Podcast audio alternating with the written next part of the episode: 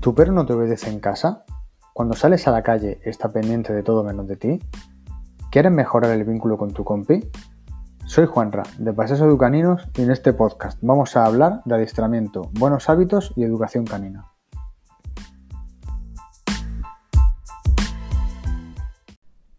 En este segundo episodio vamos a hablar de cómo enseñar a tu perro a tumbarse y que te obedezca en todas partes. Recomiendo seguir el orden establecido en el artículo Los seis ejercicios de obediencia que tú y tu perro debéis saber. El sentado nos va a facilitar esta posición de tumbado. A su vez, el tumbado nos va a facilitar el siguiente ejercicio, que será el quieto. Al igual que en el ejercicio de sentarse, vamos a utilizar el luring, es decir, el seguimiento de la mano o de la comida. El tiempo de trabajo dependerá de muchos factores, la edad, el nivel de energía, la motivación, la concentración, pero como norma general no alarguen mucho los ejercicios y es recomendable alternarlos con juego para que lo asocie a algo divertido. Paso 1. Aprendizaje del patrón motor. Con tu perro sentado y sin hablar, vamos a poner el trozo de comida con nuestra mano debajo de su cabeza a la altura de su pecho y lo vamos a guiar hacia abajo. Con paciencia esperamos a que su pecho toque el suelo.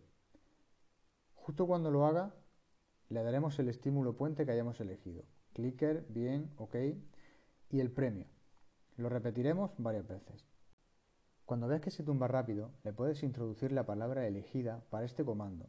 Suelo, tumba, más el estímulo puente, más el premio. La orden verbal, solo una vez, y esperamos. Si no se tumba, lo invitamos a que nos siga con el luring. No olvidemos que en esta fase hay que premiar siempre y no puede haber estímulos que distraigan a tu alumno. Muchos guías fallan en esto, quieren correr demasiado y al segundo día de trabajar lo sacan a la calle y trabajan en la calle. Paso 2. Fase de generalización. Seguiremos premiando siempre, el 100% de las veces, pero ya podemos cambiar la chuche de mano. Pondremos la mano en la misma posición que al principio y le daremos la orden verbal, solo una vez. Cuando toque su pecho con el suelo, OK más el premio. Insisto en que el comando verbal debe ser solo una vez. Si lo repetimos tres veces, tu perro entenderá que el comando es suelo, suelo, suelo, y mañana muy probablemente tendrás que repetirlo cuatro veces. En esta fase seguiremos sin estímulos y sin cambiar de sitio. Podemos cambiar de habitación, por ejemplo, irnos a la terraza, si tienes, jardín, irnos a la cocina, pero sin estímulos. Quitamos el patrón motor y solo le daremos las órdenes verbal y gestual. Las primeras veces es muy probable que falle. Cuando ocurra, no le repitas la orden. Volvemos al luring y lo guiamos para acompañarle el movimiento. Si tu perro responde bien, de cada 10 veces, 8 sin luring, ya podemos pasar a la siguiente fase. O bien, en tu misma casa le metes distractores como juguetes, otro perro o otras, u otras personas, o bien lo sacas a la calle a un lugar muy tranquilo. Es muy recomendable trabajar antes de darle su ración de comida para que esté más motivado y centrado en ti. Paso 3. Fase de generalización. Ya podemos cambiar de lugar para ir complicando un poco el ejercicio. Debes llevarlo atado y elegir un sitio donde tu perro esté relajado. Por ejemplo, el parque donde vais normalmente, pero a una hora que no haya mucha gente ni perros. Poco a poco ve complicando el ejercicio y alargándolo en su duración. No olvidéis meterle juego cada 5 o 10 ejercicios para no perder su motivación.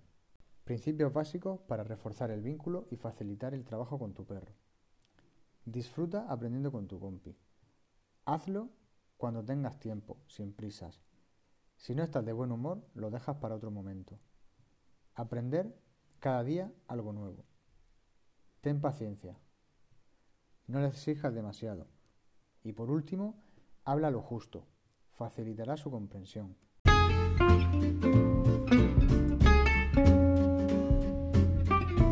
Si se te complica el adiestramiento y no tienes tiempo para dedicarle a tu perro como se merece, contacta con un profesional del mundo canino, ya sea para educarlo, adiestrarlo o sacarlo a paseo. Puedes complementar esta información con audios y vídeos en mis redes sociales de iVoox, YouTube, Facebook e Instagram y como no en mi blog paseoseducaninos.com. Si conoces a alguien que tenga perro y le pueda interesar este contenido, compártelo.